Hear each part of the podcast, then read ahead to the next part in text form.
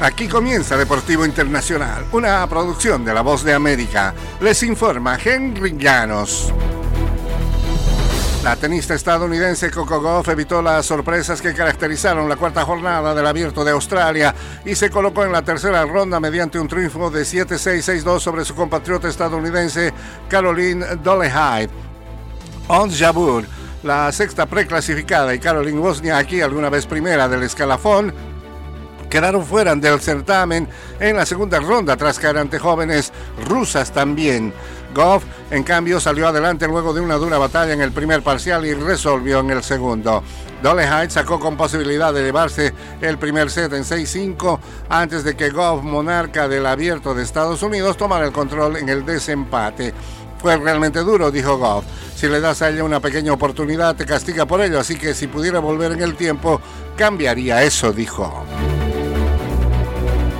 En el fútbol de la Major League Soccer, Los Ángeles Fútbol Club contrató al ex defensa italiano Giorgio Cellini como entrenador de desarrollo de jugadores el martes, un mes después de su retiro como jugador profesional. Cellini, de 39 años, pasó la última campaña y media con el equipo angelino. Trabajará con el técnico Steve Cherundolo y con sus asistentes. Como zaguero, Cellini apareció en 117 partidos con su selección Italia. Disputó los mundiales de 2010 y 2014 y ganó la Eurocopa de 2021.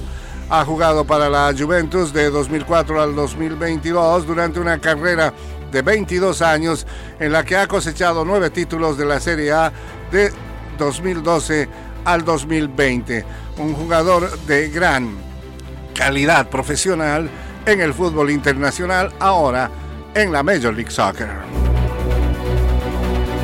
Y la selección argentina ha confirmado que jugará en marzo dos amistosos en China como parte de la preparación para defender el título en la Copa América de este año.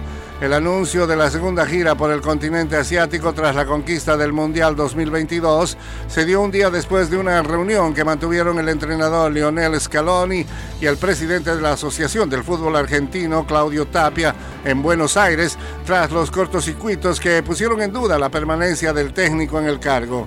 La Asociación de Fútbol Argentino ha informado en un comunicado que el seleccionado argentino jugará dos amistosos con rivales a confirmar entre el 11 y el 24 de marzo en el marco de la fecha FIFA.